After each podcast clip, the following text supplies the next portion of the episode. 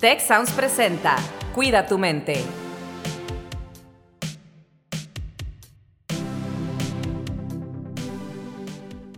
Hola, ¿qué tal? Bienvenidos, bienvenidas una vez más a este su podcast Cuida tu mente. El día de hoy tenemos un episodio que me encanta y la verdad es que nuestra invitada del día de hoy es una delicia siempre platicar con ella. No saben lo emocionado que estoy de tener esta oportunidad de platicar con nuestra amiga Angie, Angie Figueroa, sobre el tema de lenguajes del amor. Angie, ¿cómo estás el día de hoy? Mi querido Carlos, amigo, maestro, pues estoy feliz de estar aquí. Para mí es un honor participar en, en, el podcast Cuida tu mente, ya es la segunda ocasión. Entonces, la verdad, para mí es un placer, ¿no? El poder compartir esta charla contigo y poderla compartir también con nuestras y nuestros estudiantes, con queridos colegas y, ¿no? Eh, alrededor de, de, los diferentes campus, la gente que nos escucha. La verdad, estoy muy, muy contenta de poder compartir este temazo que además me encanta. ¿no? Todo lo sabes, todo lo que tiene que ver con relaciones, afectividad, sexualidad y sobre todo acercarnos al amor, a un amor que nos lleve al buen trato. Entonces, pues muy contenta de estar por acá. Pues excelente, Angie. Entremos en materia, que la verdad me estoy saboreando ya esta conversación eh, desde hace tiempo. Así que, Angie, a ver, el día de hoy vamos a hablar de lenguajes del amor, como ya dijimos. ¿Tienes tú identificado cuál es tu lenguaje del amor? Si hay alguien por ahí, alguna persona que quiera conquistarte, ¿qué idioma debe hablar? ¿En qué idioma te debe de hablar para que Angie entienda que la otra persona la ama? Qué buena pregunta. Yo ya pensé que ya iba yo aquí a dar la, la cátedra. Me, me, mueve la pregunta porque me gusta, me gusta que compartamos desde, desde nuestra propia experiencia.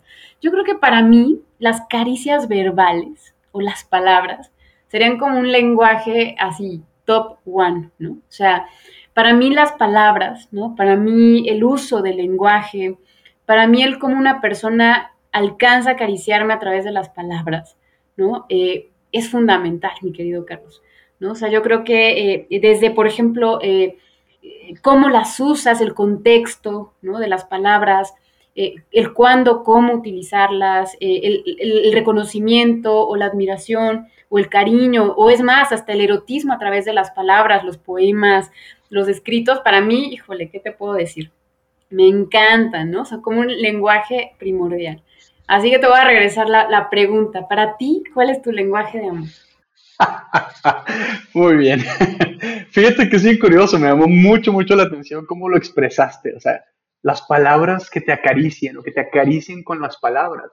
Porque curiosamente, y sin saberlo, porque esto pues, no lo hemos platicado tú y yo, pero curiosamente usaste mis dos lenguajes del amor primarios, digamos, en, en ese orden, porque para mí, si nos basamos en, el libro del doctor Gary Chapman, de los cinco lenguajes del amor, que a rato platicamos de esto, para mí mi, mi lenguaje del amor primario es contacto físico y el segundo es palabras reafirmantes. Entonces, captaste mi atención al mil por ciento cuando utilizaste este, este término de que te acaricien con las palabras, porque juntaste justamente esta parte de contacto físico, la caricia es un contacto físico, pero la manera en que lo expresaste con las palabras es esta de las palabras reafirmantes, como lo menciona el doctor Gary Chapman. Entonces, pues ese, esos son mis lenguajes así del amor primarios, eh, contacto físico y palabras reafirmantes. Y bien, hablando de estos lenguajes del amor del doctor Gary Chapman, me encanta que, que, esta conversación la podamos tener así, con este comienzo más personal, eh, como dijiste ahorita, ¿no? También. Y me quedo pensando en algo que nos dijo acá Max, que Max, un saludo que ya nos está el día de hoy apoyando acá en la parte de producción, porque dijo, pues es como una charla de café. Y pues tenemos pendiente varias charlas de café, mi querida Angie, Así que este, aquí en el podcast estamos aprovechando para tener esta charla de café sobre nuestros lenguajes del amor. Y bueno, yo sé que tú eres una persona muy culta, que le encanta leer, que sabe bastante y que me encanta por eso también compartir contigo. Me hablabas también que hay un libro de un autor que habla también sobre las relaciones y lenguajes del amor y todo. Y me gustaría mucho que nos compartieras un poquito de esto, de lo más importante que has extraído, que has aprendido de esto. Y luego también hablamos de esta parte del libro de Los cinco lenguajes del amor del doctor Guy Chapman, que por ahí ya yo sé que ya mucha gente conoce. Y si no lo conocen, pues bueno, busquen este libro. Es un libro no muy grande, no de muchas páginas, pero sí de un contenido muy, muy bueno. Así es, mi querido Carlos. Pues mira, a mí me encantaría, ¿no? Imagínate un café entre Anthony Bolinches y Gary Chapman. Yo creo que ambos autores, híjole, yo estaría extasiada de compartir un vinito, un cafecito con ellos, así como ahorita estamos compartiendo un agasajo, compartir contigo esta charla. Fíjate que este autor, Anthony Bolinches, escribe un libro que se llama Amor al segundo intento. ¿Y por qué no al tercero o al cuarto intento, verdad? Pero nos hace esta propuesta de no rendirnos ante la propuesta de mantener una relación de pareja funcional, autónoma, desde las y los adultos que somos. Él tiene una teoría, por ahí también tiene otro libro que se llama Peter Pan puede crecer, no sé si has escuchado por ahí de ese libro, y desarrolla una, una hipótesis interesante en torno a cómo a veces nos colocamos desde la niña o desde el adolescente o desde la madre o desde el padre, y a veces en nuestras relaciones vamos jugando un poco y vamos resolviendo sin querer, ¿no? A veces es esta posición tal vez un poco más infantil o a veces más adolescente o a veces más adulta.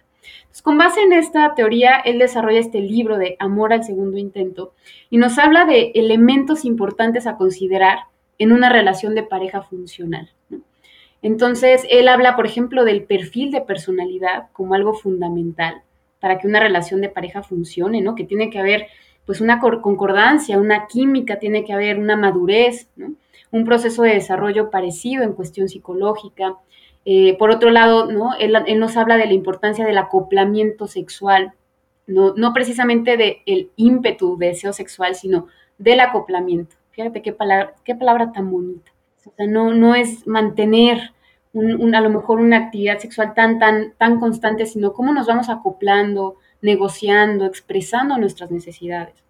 Nos habla de la importancia de los valores, de la escala de valores, ¿no? a veces, pues, por más que amemos a alguien, nuestras escalas no coinciden, ¿no? Eh, y eso a veces puede ocasionar problemas. Y por último, nos habla de la importancia de que concuerden los proyectos de vida. O no tienen que ser iguales, pero sí nos tienen que llevar a un crecimiento mutuo. Entonces, dice, a veces vamos pues encontrando parejas que tal vez no, no, compartimos estos elementos.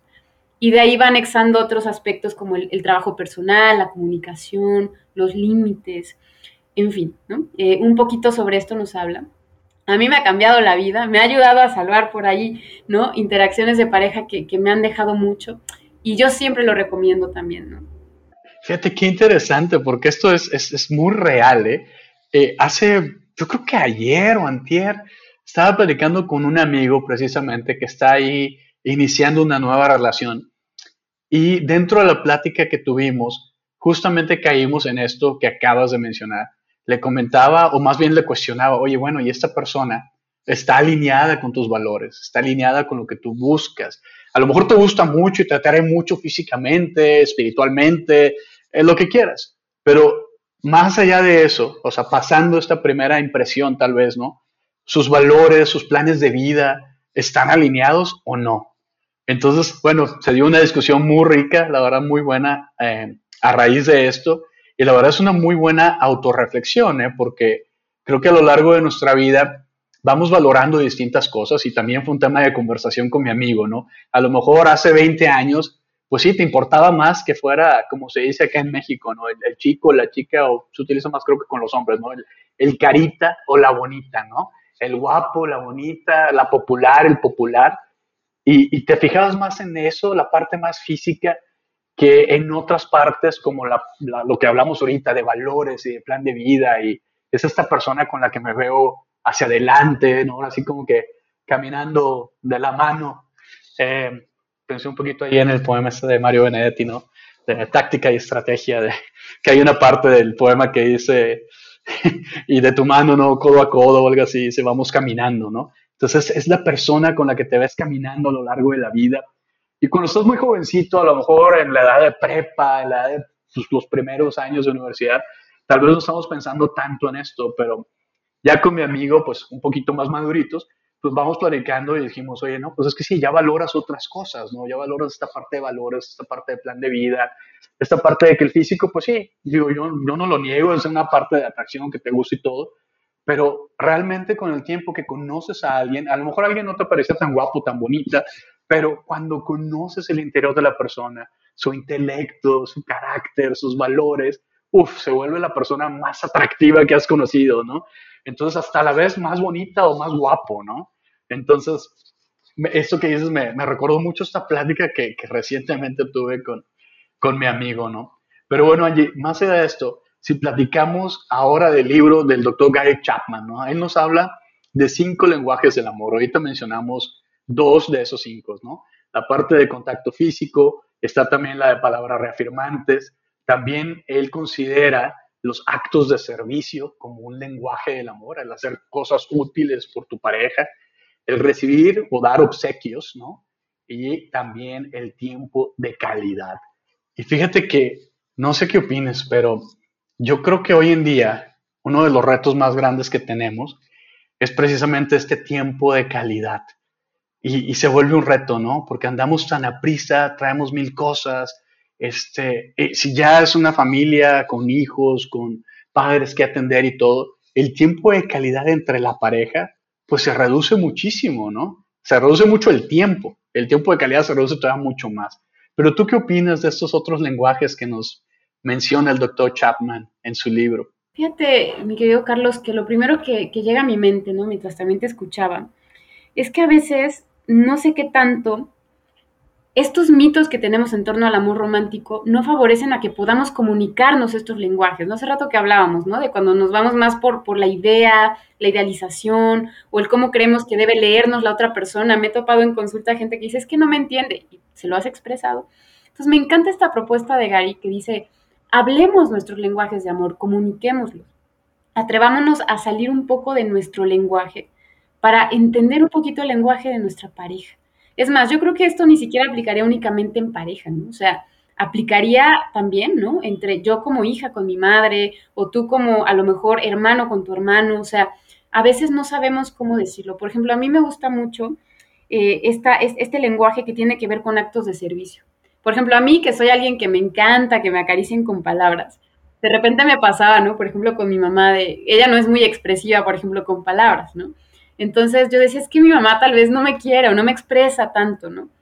Y un día me puse a pensar, claro, en terapia, y me empezaba a confrontar mi terapeuta, claro que sí, la psicóloga, vamos a terapia también, y me decía, claro. oye, pero cuando tu mamá hace esto, cuando tu mamá te cocina esto rico, o cuando hace esto o el otro, no te estará expresando también, ¿no? Su amor. Pues bueno, ya después leyendo a Gary me di cuenta que pues el lenguaje, por ejemplo, en el cual eh, a lo mejor mi madre expresa su amor, ya la estoy ventaneando, es a través de los actos de servicio, ¿no? Claro. Incluso tal vez yo también tengo ese lenguaje, ¿no? Entonces a mí me parece que a veces es como un lenguaje medio oculto, ¿no? O sea, eh, como que a veces nos enfocamos más en los detalles, en los presentes, en las caricias físicas, en las caricias verbales, pero se nos, o las palabras reafirmantes, como decías, pero se nos, a lo mejor se, nos sesgamos y no logramos ver que, que, el que alguien tal vez le eche ganitas un día para ir por ti, o a lo mejor se mueva un poquito para concretar algo que a ti te puede apoyar, ese acto de servicio, pues es un lenguaje que, me parece también muy interesante e importante de darle foco. No sé qué. Sin duda alguna.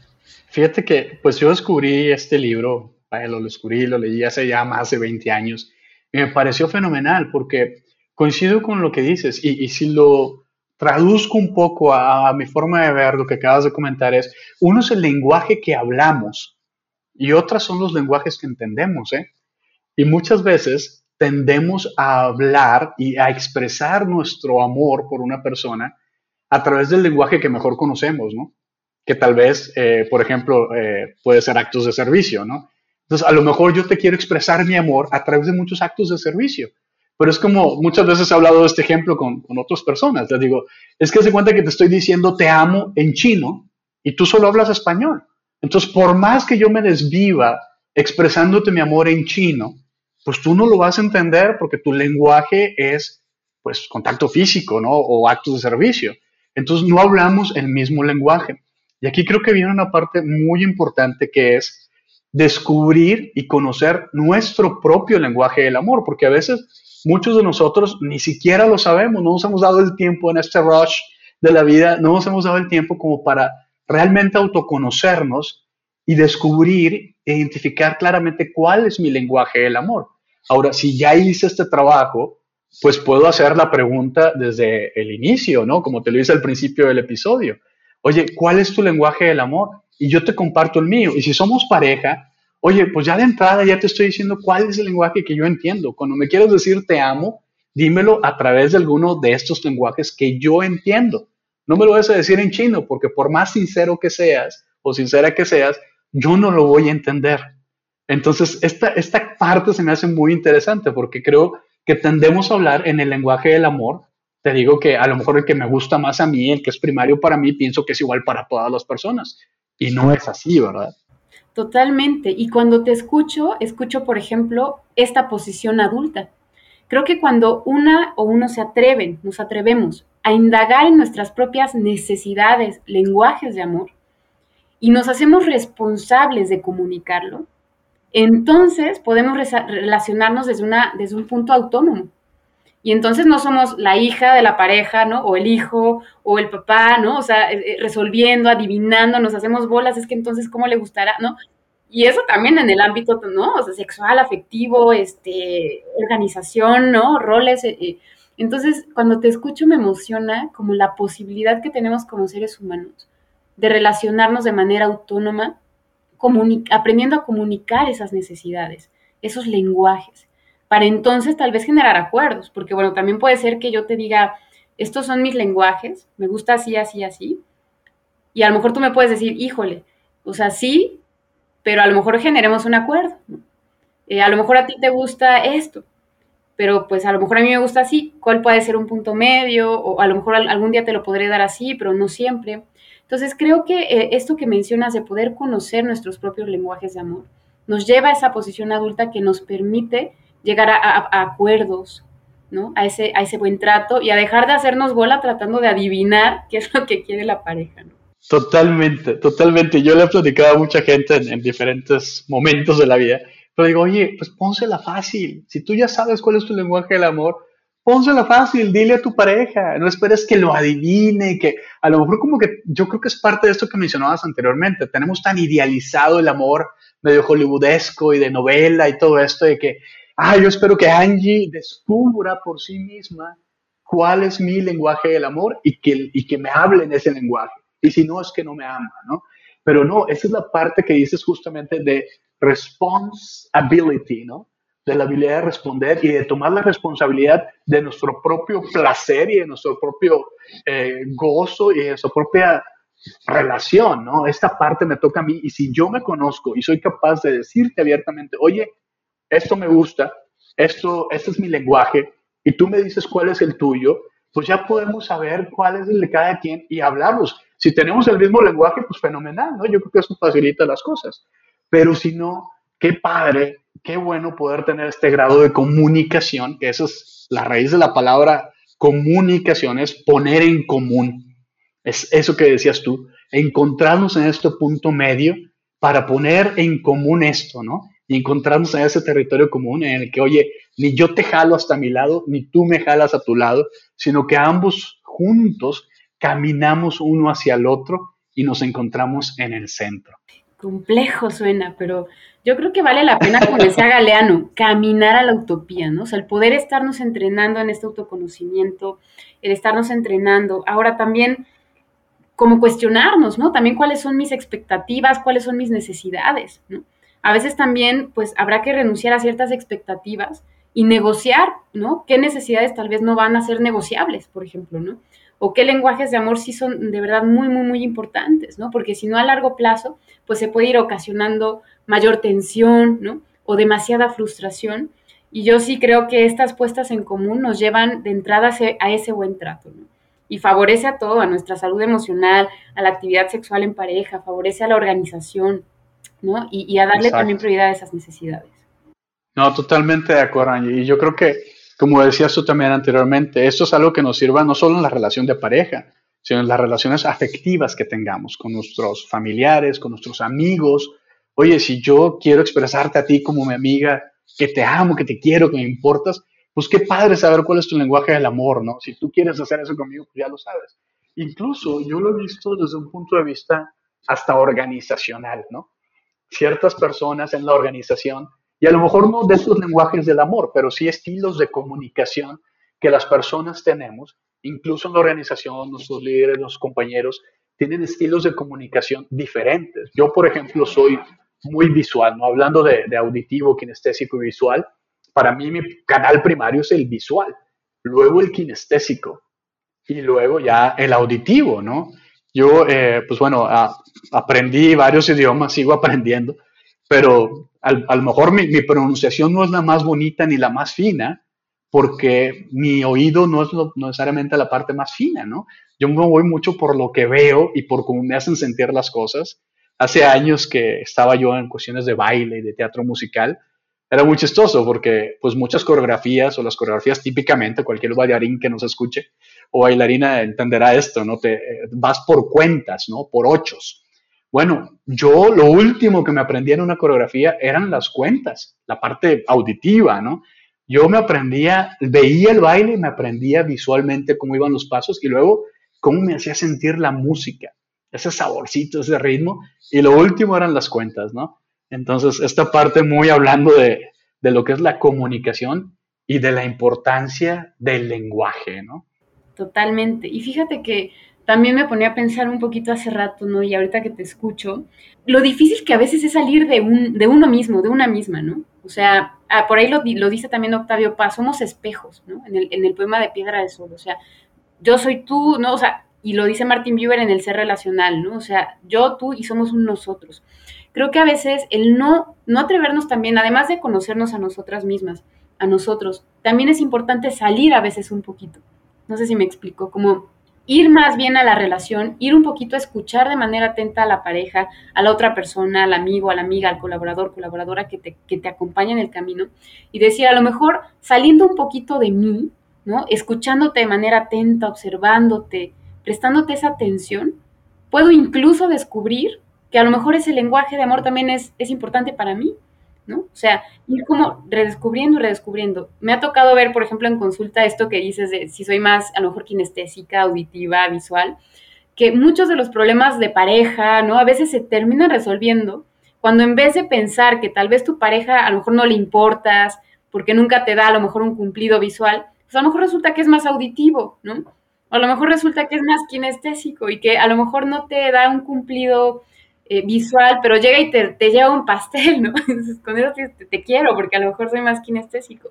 Entonces, creo que además de conocernos muy bien a nosotros y nosotras, pues también está esta invitación de decir, a ver, salgo un poquito de mí, como decía Humberto Maturana, pongo mi objetividad entre paréntesis, salgo un poquito, ¿no?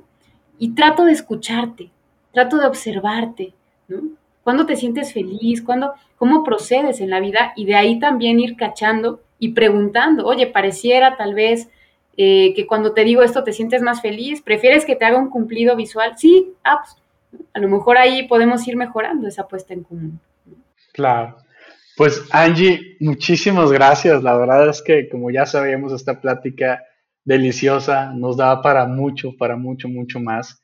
Y pues bueno, ya estamos sobre el tiempo. ¿Alguna idea, algún consejo, algo que quieras decirle a nuestra audiencia para pues cerrar este episodio o tal vez dejar abiertas las puertas gracias a este episodio para que descubramos algo más.